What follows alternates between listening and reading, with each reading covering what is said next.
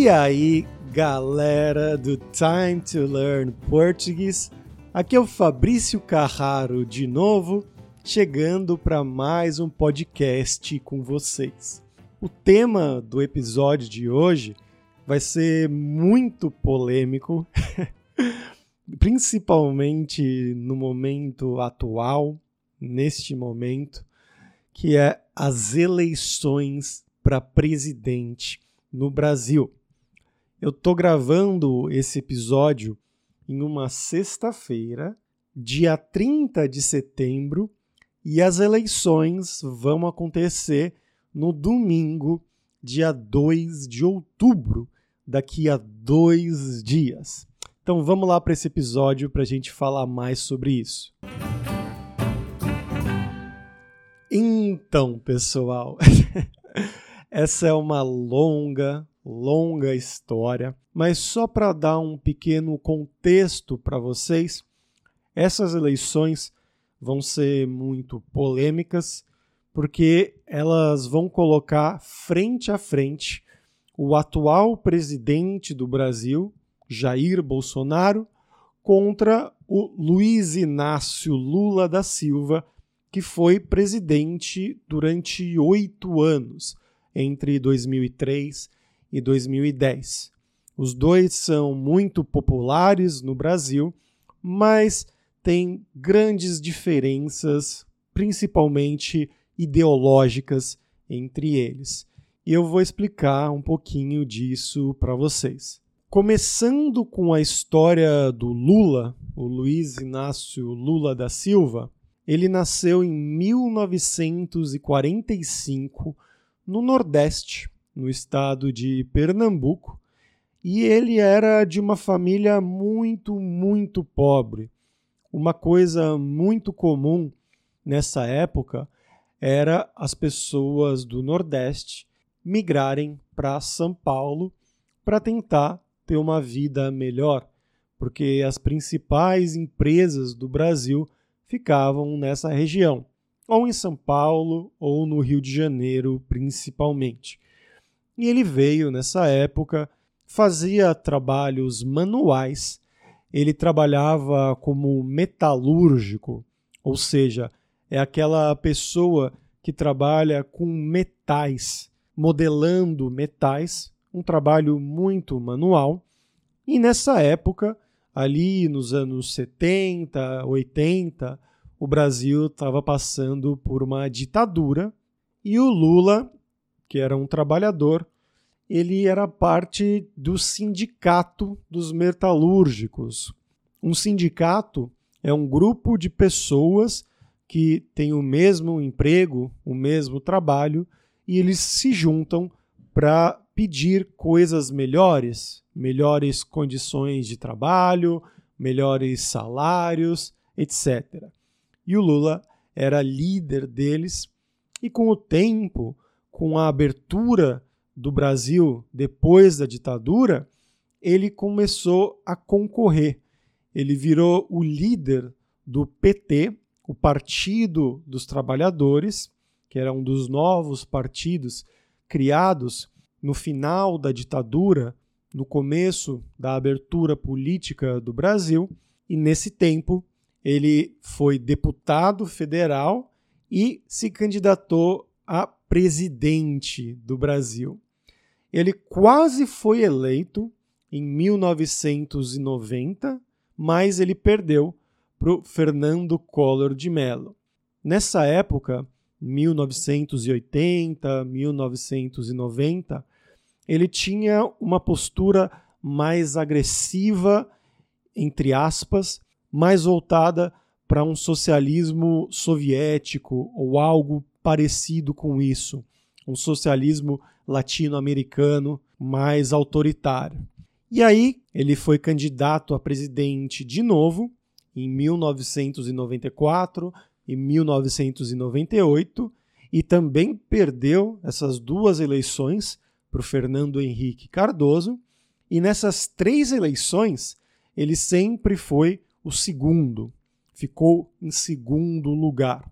Em 1999, 2000, 2001, foi no segundo mandato do presidente Fernando Henrique Cardoso, ocorreu uma crise no Brasil, algumas crises diferentes, tanto quanto ao preço do dólar, inflação, problemas energéticos, falta de luz, por exemplo, e por isso o partido do Fernando Henrique Cardoso perdeu um pouco de força e o Lula ele ficou menos agressivo. Ele se mostrou uma pessoa mais aberta a dialogar com o mercado, as grandes pessoas fortes do mercado brasileiro, tanto que ele escolheu para ser o vice-presidente o José de Alencar, que era um grande empresário do Brasil, e isso tranquilizou o mercado. Não era o mesmo Lula é, do socialismo agressivo de 1980, 1990, era o novo Lula, e ele foi eleito em 2002 presidente do Brasil, ganhou a eleição. O primeiro dia dele no poder foi 1 de janeiro de 2003 e ele ficou até o dia 31 de dezembro de 2010. No Brasil, as eleições acontecem de quatro em quatro anos e o presidente só pode ficar no poder por dois mandatos, ou seja, no total, no máximo oito anos. Nesse primeiro mandato do Lula, ele fez algumas coisas, criou alguns programas de ajuda às pessoas pobres, como o Bolsa Família, ajudando pessoas que não tinham trabalho, que não tinham nada, também o Fome Zero para eliminar a fome no Brasil, outro programa chamado Minha Casa Minha Vida, criando casas mais simples para pessoas que não podiam pagar, pessoas que não tinham casa. Então, ele sempre foi voltado para esse lado mais de ajuda social, mas ao mesmo tempo ele trabalhou junto com as pessoas do mercado, como os bancos. Os bancos ganharam muito dinheiro durante o governo do Lula. E foi nessa época que o PIB do Brasil subiu muito. PIB é o produto interno bruto, é quanto um país produz. E ele atingiu grau de investimento para pessoas de fora investirem no Brasil. Então, foi uma presidência, por um lado, de muito sucesso, ele foi muito popular, teve 81% de aprovação em um certo momento. Então, a maioria absoluta da população brasileira apoiava o Lula e o governo dele. Foi quando o Brasil foi capa da revista The Economist também, entrou nos BRICS, conseguiu trazer as Olimpíadas e a Copa do Mundo para serem realizadas no Brasil. Era um período, por um lado, de muito sucesso. Mas, por um outro lado, aconteceram vários escândalos de corrupção durante esse governo dele. Um deles aconteceu em 2005, mais ou menos, que foi o mensalão, que era um escândalo de compra de votos. Explicando de maneira resumida, os deputados do Congresso recebiam um valor do governo para votarem aprovando as leis que o governo pedia. Isso é uma coisa que acontece em muitas democracias, que tem inclusive o lobby, mas no Brasil o lobby não é permitido e também isso foi considerado imoral e foi uma crise muito grande durante o primeiro mandato do Lula mas depois é, ele foi eleito novamente presidente para o segundo mandato, em 2006, com uma aprovação muito grande. E também, durante esse segundo mandato, teve alguns outros escândalos, como o da Petrobras, que é a empresa de petróleo do Brasil, e algumas reclamações, vamos dizer assim, porque o Brasil investia em países considerados ditaduras de esquerda, como Cuba. O Brasil tinha boas relações com a Bolívia, com a Venezuela, mas também tinha boas relações com países como os Estados Unidos, a França, o Reino Unido, enfim, eram coisas que políticos e pessoas da direita usavam para criticar o Lula e o governo dele.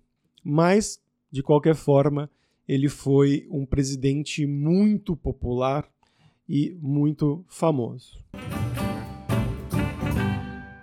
Aí, em 2010, como eu falei, acabou o segundo mandato dele e ele elegeu uma sucessora, uma pessoa do PT, o mesmo partido dele, o Partido dos Trabalhadores, que foi a Dilma Rousseff. Ela não era muito famosa no Brasil, na verdade, quase ninguém conhecia ela, mas ela tinha sido uma ministra durante o segundo governo do Lula.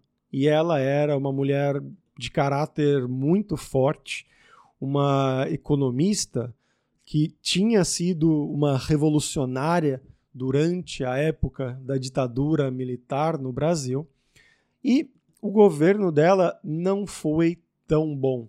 Tem vários motivos para isso, mas durante o primeiro governo dela, o preço das commodities, dos produtos internacionais, caiu muito em comparação com o nível que estava durante o governo do Lula. Então, o governo recebia menos dinheiro.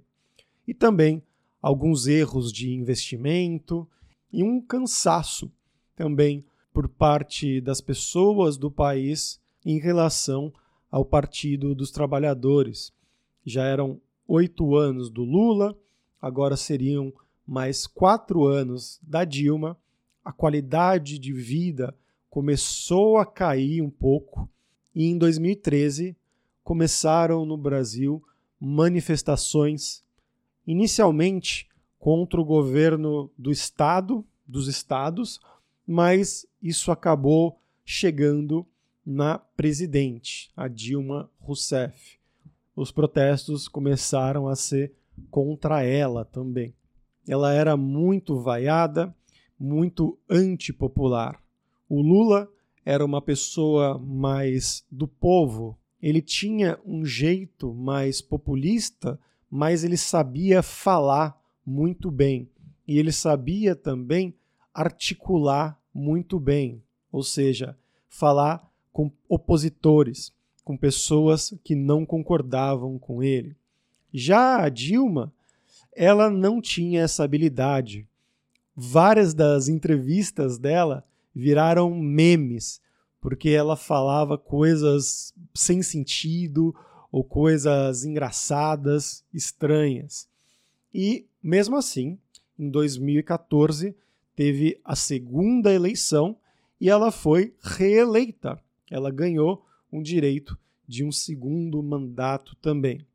Mas, em 2015, isso só piorou, a crise ficou pior ainda, a opinião do público caiu muito. Ela tinha uma aprovação muito, muito baixa depois dessas eleições, ali em 2015, 2016, e foi quando o Congresso começou a jogar contra ela também. Ela fez uma tática de tentar remover do poder o presidente do Congresso que era o Eduardo Cunha, nessa época, e não deu certo. O Eduardo Cunha foi reeleito e nada a favor do governo era aprovado, além de muitos problemas de estratégia, como eu falei, e o povo estava muito insatisfeito, muitas manifestações contra ela, a favor do impeachment da Dilma, isso é, quando você remove um presidente do poder, mas para isso precisa de um motivo. E eles começaram a procurar qualquer motivo para remover a Dilma do poder e encontraram o que eles chamaram de pedalada. Isso vem da palavra pedal, um pedal de uma bicicleta, que você faz primeiro o pé direito, depois o pé esquerdo, depois o pé direito. Mas em economia, isso quer dizer que você quer pagar uma dívida atual com um dinheiro que você não tem, um dinheiro que só vai chegar depois. Ou então você transfere essa dívida para depois. Isso era proibido naquela época do governo brasileiro. Hoje, isso é permitido, mas naquela época era proibido e esse foi o motivo que eles acharam para iniciar o processo de impeachment.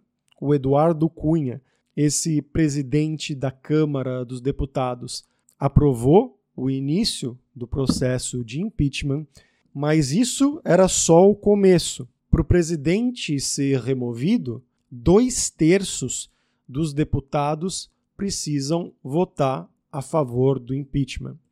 E nessa época, a Dilma estava realmente sem nenhuma popularidade, a aprovação dela ficou abaixo de 10%, então era inevitável e a maioria dos deputados votaram para Dilma ser removida do governo.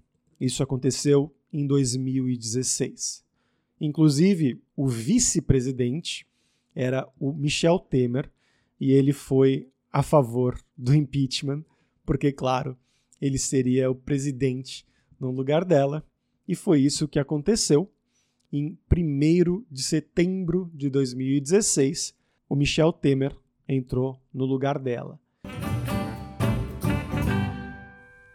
Nesse período, como eu falei, tinha muitas manifestações contra o Partido dos Trabalhadores, contra a Dilma e contra o Lula também, porque ele é do mesmo partido, mas o Lula continuava sendo popular. A Dilma não, ela nunca foi popular. E aí começou uma operação da polícia e do Ministério Público chamada Operação Lava Jato. Ela foi chamada assim porque ela estava pesquisando sobre lavagem de dinheiro. Isso é, quando você não declara um dinheiro recebido, talvez recebido como um presente, como propina, e essa operação estava ocorrendo durante esse período e muita gente aprovava essa operação. Um dos líderes dela era um juiz chamado Sérgio Moro e ele ficou muito popular porque ele condenou muitas pessoas para prisão por essa operação Lava Jato. E eles estavam procurando corrupção durante esses governos do Partido dos Trabalhadores, do Lula e da Dilma. Nessa mesma época foi quando surgiu a pessoa do Jair Bolsonaro. Na verdade, ele já estava na política há muito, muito tempo. Ele foi deputado durante 27 ou 28 anos, se não me engano, ou seja, ele sempre era reeleito como deputado, mas ele não era um deputado muito importante. Nesses 27 ou 28 anos, ele aprovou só um ou dois projetos. Ele só ficava lá ganhando dinheiro, basicamente, mas ele não era uma liderança, não era um deputado relevante. Mas ele tinha opiniões muito agressivas e muito fortes.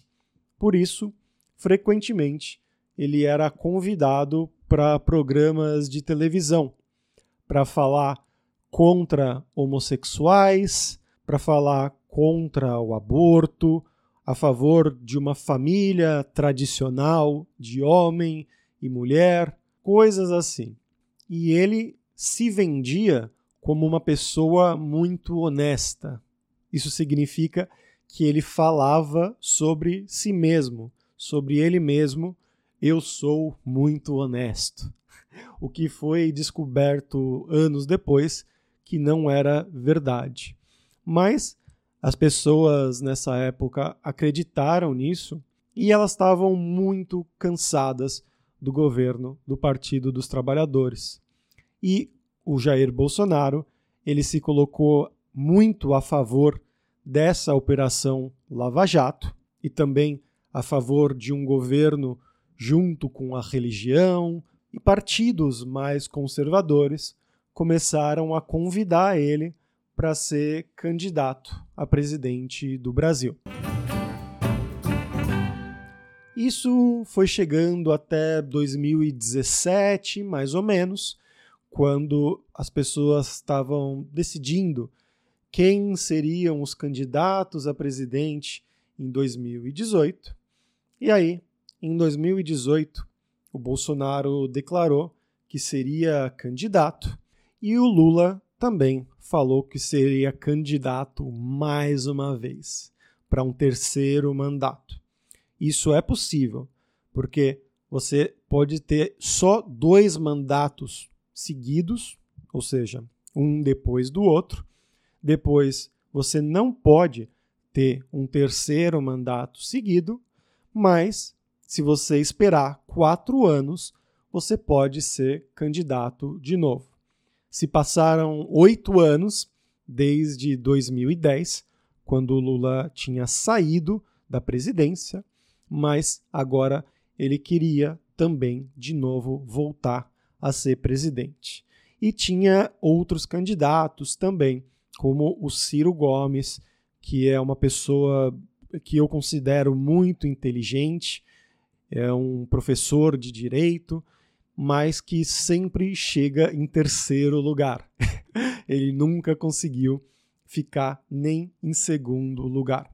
Mas enfim, nesse tempo, essa operação Lava Jato estava procurando coisas contra o Lula e a Dilma, como eu falei, e encontraram algumas coisas que estavam em São Paulo e esse juiz que eu mencionei o juiz Sérgio Moro, ele ficava no sul do país, em Curitiba, e ele fez alguma operação para trazer esse processo para ele em Curitiba, porque eles estavam julgando coisas relacionadas a Lava Jato. Teve dois casos principais. Um era de um apartamento triplex, ou seja, um apartamento de três andares, e um outro era de um sítio, uma fazenda. É um lugar que fica fora da cidade, onde você vai com a sua família, geralmente.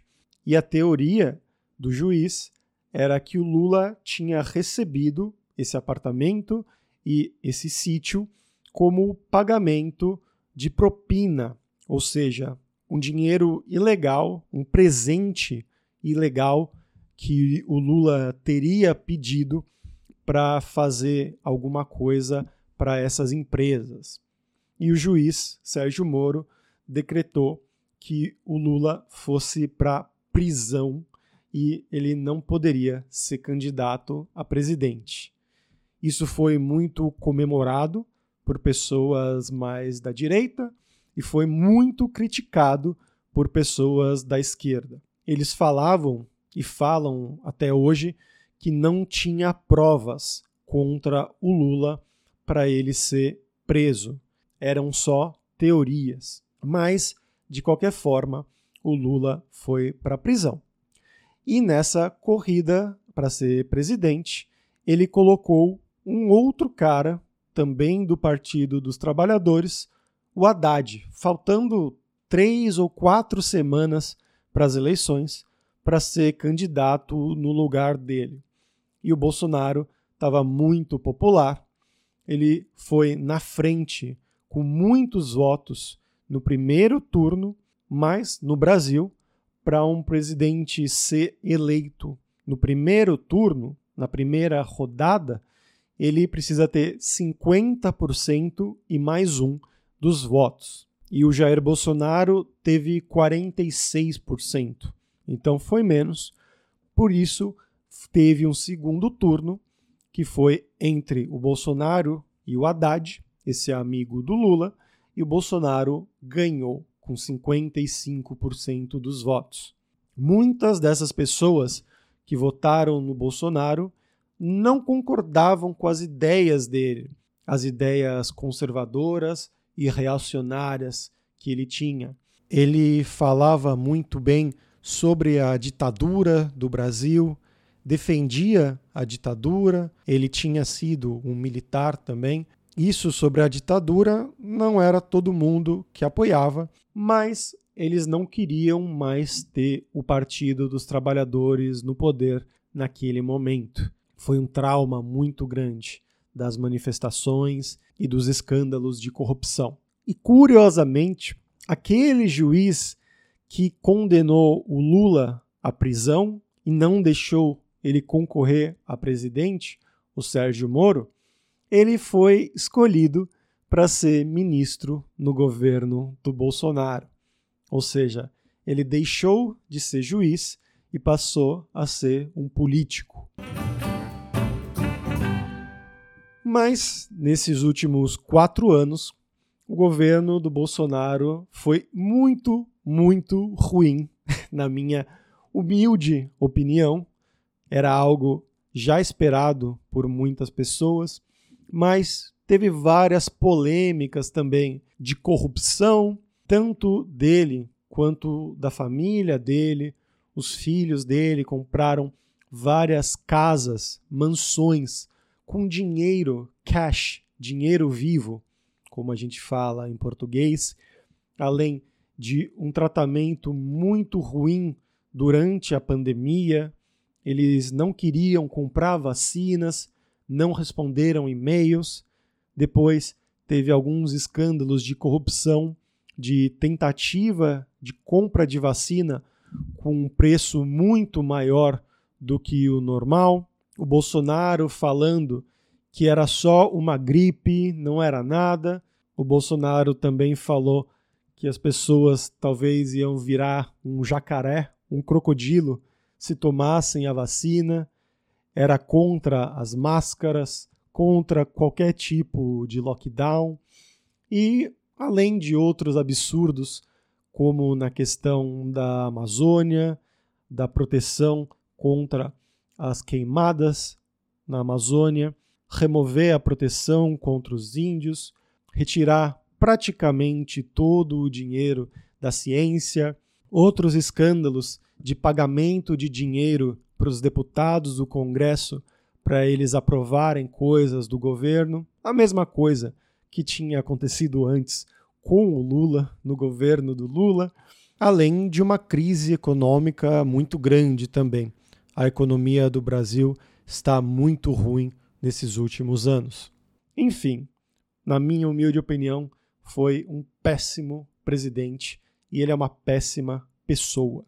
Eu não posso ser imparcial nessa questão, porque eu realmente acho o Jair Bolsonaro uma péssima pessoa. Mas aí, durante esse governo do Bolsonaro, os advogados do Lula começaram a ver algumas irregularidades da prisão dele por causa do Sérgio Moro. Como eu tinha mencionado, o processo estava em São Paulo e ele trouxe para Curitiba mas descobriram que isso foi feito de maneira ilegal e também que esse juiz, o Sérgio Moro, ele estava trabalhando junto com as pessoas que acusavam o Lula para prisão, dando dicas, falando o que eles tinham que fazer, o que é uma coisa proibida. Um juiz, em teoria, tem que ser imparcial. E por isso, todos os processos contra o Lula foram anulados, foram cancelados e ele saiu da prisão e ficou mais popular. E é isso que vai acontecer daqui a dois dias. O Lula decidiu ser candidato a presidente contra o Jair Bolsonaro. O Jair Bolsonaro quer ter um segundo mandato e agora as pesquisas estão mostrando que o Lula está muito na frente do Bolsonaro. Como eu falei, ele era muito popular e também o governo do Bolsonaro foi muito ruim e ele se mostrou não ser uma boa pessoa e uma pessoa incompetente também e não muito inteligente. Nesse momento, as pesquisas dizem que ele está na frente com 47% contra 33% do Jair Bolsonaro, e os outros candidatos têm muito menos, algo como 6 ou 5%, que seria exatamente o Ciro Gomes, aquele cara que fica sempre em terceiro lugar.